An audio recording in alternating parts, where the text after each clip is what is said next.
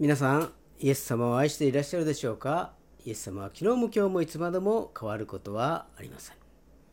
本日の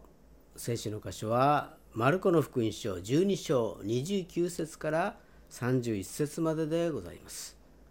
お読みいたします。イエスは答えられた第一の戒めはこれです。聞けイスラエルよ主は私たちの神主は唯一である。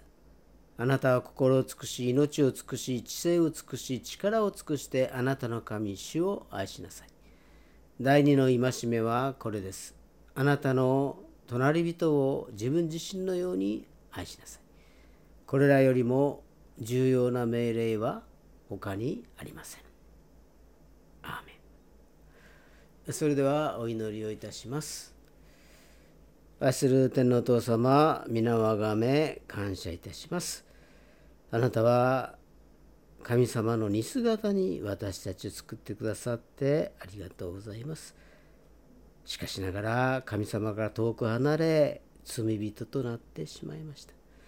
た。そのために自分のイメージが歪んでしまい否定的な自己像にとらわれてしまいました。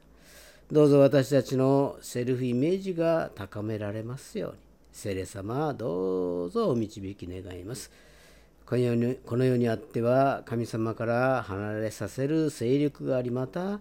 自分の肯定感を覆す出来事が多々ありますけれども神様は私たちの心を守ってくださいますようにお願いいたします。今まで私たちを背負い運び救ってくださった神様これから先もずっと守ってくださいますようにお願いいたします。私たちの心の中が精霊様によって清められ神様の姿に似ることができますように整えてください。私たちの一人一人の問題も主はすでにご存知でありますからありがとうございます。お一人お一人に必要な御言葉で養ってくださいますように、助けてくださいますようにお願いします。今日の礼拝が恵み豊かなものとなりますように、聖霊様が先んじて導いてくださいます。お願いすすべてを感謝し、主イエス・キリストの名前によってお祈りをいたします。アーメン。えー、今日は主を愛し、そして、えー、隣人を愛しなさいと題してご一緒に恵みを分かち合いましょう。えー、皆さんのセルフイメージは高いでしょうか？それとも低いでしょうか、まあ、私の場合はですね、えとても低かったということであります。まあ、中学生の時の日記にはですねやたらあ自己嫌悪という文字が出てきますし、えー、自分ができないこと人よりも劣ること嫌なことが面々と綴られていましたもっと早くイエス様に出会っていたらまた違っていたのでしょうけれども、まあ、出会ったのが30歳過ぎですからまあ出会ったからこそですね今のこの自分がある。平安のうちに過ごせるということがあるのでありますけれども若い時にはですね、えー、なんとか人前で臆することなく喋りたいなとかいうそういう思いもあって、えー、話し方セミナーというそのセミナーにですね参加するしたこともありましたしまたクリスチャンになってからもですねえー、セルイメージを高めるというようなセミナーにですね参加したこともありました。まあ、でもそれを通して自分自身が劇的に変化したかというと残念ながらですね、えー、そうはならなかったのであります。このいびつな自己像は一体どこから来るのでしょうか。えー豚に真珠とかですね、えー、猫に小判とかいう言葉がありますけれども、まあ、これは、えー、価値がわからないものにそれらを与えても意味がないというような意味合いだと思いますけれども、えー、豚に真珠これはですねこの言葉は聖書にその起源があるのであります。マタイナ福音書7章の6節を見ますと聖なるものを犬に与えてはいけません。また真珠を豚の前に投げてはいけません。犬や豚はそれらを足で踏みつけ向き直ってあなた方を噛み裂くことになりますとこのように書かれてあります。まあ、聖書は聖なるものを創造主である神様をですね冒涜するようなものに与えてはいけないと語っているのであります。また豚を貪欲な人間に例えてですね神様のその尊い教えを理解できない者に尊いものを与えることは無意味だということを比喩的に言っているのであります。まあ、自分が創造主なる神様によって作られたものである。神様の似姿に作られたものである。神様から愛される存在として作られたものであるということをですね、えー、知ると自己像もおのずと変わっていくのではないかと思います。まあネット上の話ではありますけれども、まあ、飲食店に勤めて、え、いる女の人の話であります。まあ、彼女はあお客さんへの便宜を図るためにですね、えー、空っぽになったお皿を下げますねと一言添えて、え、片付けていたんですけれども、まあ、ある時お客様からですねそれって早く帰れということなの？というようなですね、え、クレームを受けたのであります。まあ、それを聞いて、えー、びっくりしたのであります。あくまで気持ちよく食事をしてもらおうと思ってやっていたことですけれどもクレームになってしまった。えー、それで、え、それからですね、えー、下げますねではなくテーブル広くしますねと言って、え片付けをするとですね、え今までなくありがとうと言ってくださるお客様が増えたということであります。まあ人は自分のために良くしてくださってくれている良くしてくれているということをですね、え、知ると嬉しくなっていくものであります。まあ、聖書は人をよく人に良くしてくださる神様の言葉がたくさん詰まっているのであります。まあ、例えばこんな御言葉があります。イザヤ書46章 ,46 章3節見ますと、ヤコブの家よ、私に聞け、イスラエルの家のすべての残りの模様ものよ、体内にいた時から担がれ生まれる前から運ばれたものよ。あなた方が年をとっても私は同じようにする。あなた方が白髪になっても私は背負う。私はそうしてきたのだ。私は運ぶ。背負って救い出すというような御言葉があります。神様は私たちのお母さんの子宮の中で私たちを大事大事に組み立てられたお方であります。私たちを形作られた作者は私たちのお母さんではありません。神様が私たちのお母さんの子宮の中で私たちに命を授けてくださったのであります。私たちの生まれた状況や状況や私たちの両親に関わりなく神様は確かなご計画に基づいて私たちを作られました。たとえ私たちの両親が私たちに関心を払わず親の務めを果たさないような人であったとしてもであります。神様はご自分の心に決めた通りの私たちを作ろうと考えられた時、えー、私たちの親になる人がですねそれにちょうどふさわしい遺伝子を持っているということをご存知だったのであります。神様は気まぐれや思いつきで行動はいたしません。まして間違うということがないお方であります。今多くの子どもたちが望まれないで生まれてきています。たとえ生物的な親が生物的な親がその子のことを望まなかったとしても神様はそうではありません。神様は私たちを愛の対象として作られた、えー、作られたのであります。そして神様は私たちという存在をご自分の崇高な目的に合致する形にデザインしてくださった方であるということであります。したがって神様の目に私たちは高価で尊い存在なのであります。えー、もう30年近く前になると思いますけれども、まあ、教会の10代のある姉妹が、えー、予期せぬ妊娠をしてしまいました。彼女にも彼氏にも育てる力はなくその両親もま関わりたくないということでありました。まあ、本人はですね中絶するかどうかと迷っていたのでありますけれども、まあ、中絶はしてはいけないということで、えー、そっちの方向でですね動くようになったのであります。まあ、その時に、ま、小さな命を守る会という団体がありまして、ま、これはまあキリスト教に基づいたボランティア団体だったんですけれども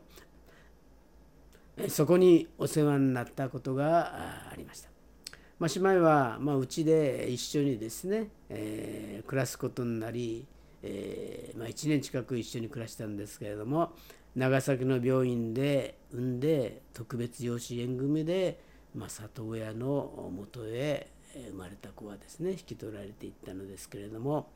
まあ今考えるとですねうん大変だったなと思います。まあ、そして、えー、まあ良かったなというのが正直な気持ちであります。それは小さな命が守られたことそして姉妹の心に傷がつかなかったことそしてその子が新しい使命を持って今も生かされているということであります神様のなさることは時にかなって全て美しいと聖書の中に書かれてありますけれども、まあ、小さな命が守られたことによってその関わる周りの人たちがですね祝福を受けているのであります。そして神様は救い主であるということであります、まあ、実は人の自己イメージをダメにするもう一つのものがあります。それは、えー、自分の中にある罪であります。まあ自分でも嫌になるようなことをしてしまうという性質ですね、えー、また自分でも軽蔑したくなるようなことを過去にやらかしてきたということであります。良くないと分かっていながらそれを止めることができないでいると自分を軽蔑するようにもなるものであります。罪は人の自尊心を蝕むものであります。だからこそ私たちには許しが必要となってきます。救いが必要なのであります。聖書はこう語っています。私は背負い私はそうしてきたのだ。私は運ぶ。背負って救い出す。私たちを罪から救い出すために神様はキリストとなって来てくださったお方であります。イエス様こそ私たちの罪の救い主であります。私たちが神様から作られ愛される存在として使命を持って生かされていること。私たちの罪を許してくださったことを知ると私たちの自己像もですねイメージアップするのではないでしょうか。そんな私たちが次になすべきことが何かが今日の本文なのであります。まあ聖書には2種類の自己愛が書かれています。唯一なる神様を愛しその愛によって自分を愛しその愛によって隣人を愛しなさいという自己愛があるしもう一つは神様と全然関係がなく、まあ、堕落した人間がこの世を愛する自己愛があります。これに対しては、まあ、捨てなさいとか憎みなさいと言われるのであります。第一に間違った自己愛に関して考えてみましょう。第一ヨハネ2章15節にはこのような見事があります。あなたは世も世にあるものも愛してはいけません。もし誰かが世を愛しているならその人のうちに道地の愛はありません。すべて世にあるものすなわち肉の欲目の欲暮らし向きの自慢は道から出るものではなく世から出るものだからですとこのように書かれて。この世は神様から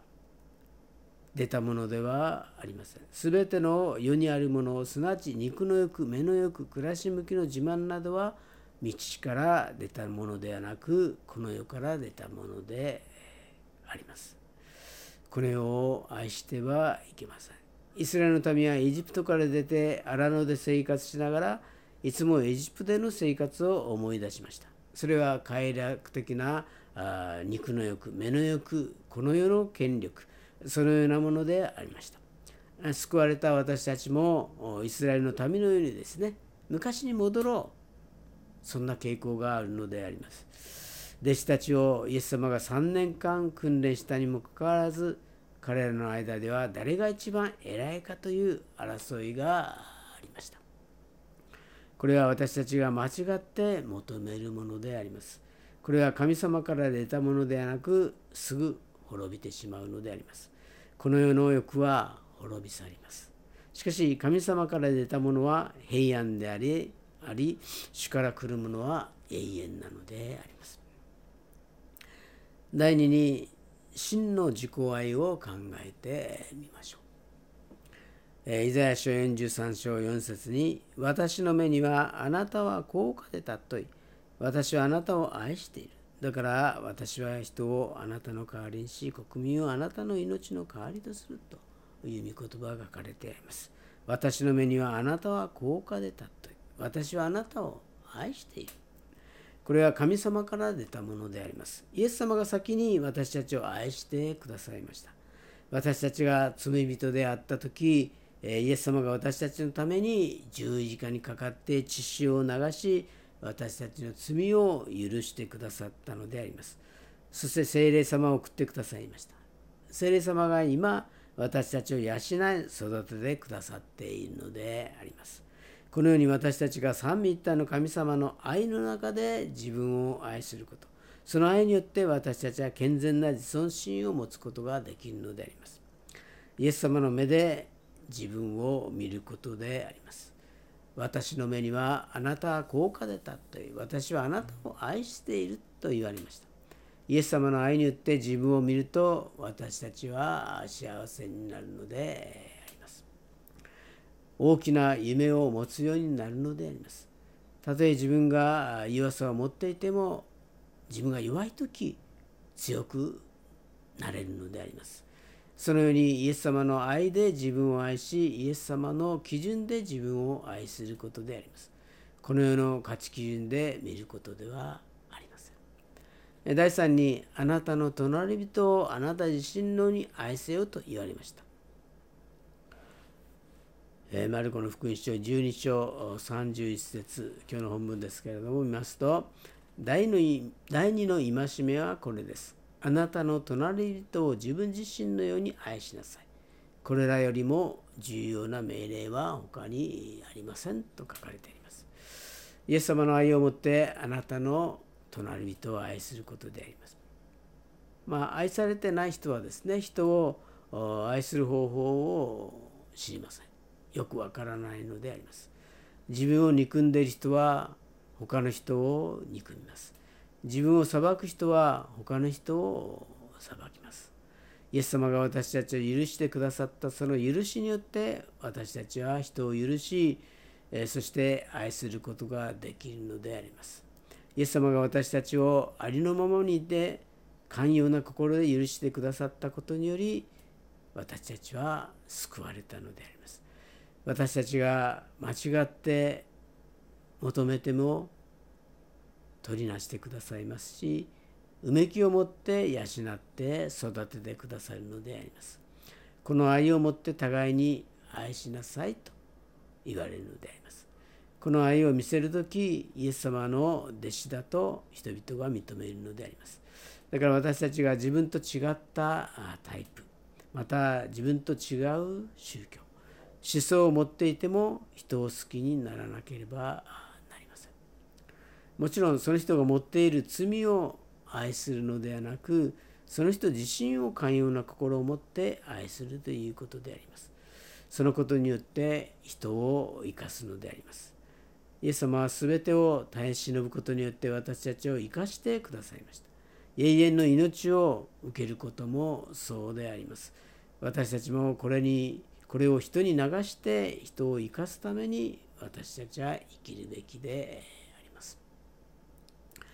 私たちがイエス様の十字架を追うことが人を生かす道であります。これができる人は神様を愛し神様から愛されているのだという真の自尊心を持っている人であります。まあ、そうするとセルフイメージもおのずと高くなっていくのであります。まあ、セルフイメージが高くなっていくと神様を多く愛することができますしそしてまた、えー、隣人ですね、え、また多く愛することもできるのであります。それではお祈りをいたします。愛する天皇父様、皆をあがめ感謝いたします。神様は私たちを愛を持って作ってくださいました。神様の似姿に作ってくださいました。崇高なビジョンのもとに作ってくださいました感謝いたします私たちが神様の御心を知り通り置き管として用いられますように。お一人一人お一人を整えてくださいますようにお願いいたします。御言葉によって養ってください。御言葉によって癒してください。御言葉によって慰めてください。どうぞお一人一人を良き道へと導き今日の礼拝を感謝し主イエス・キリストの名前によってお祈りをいたします。アーメン。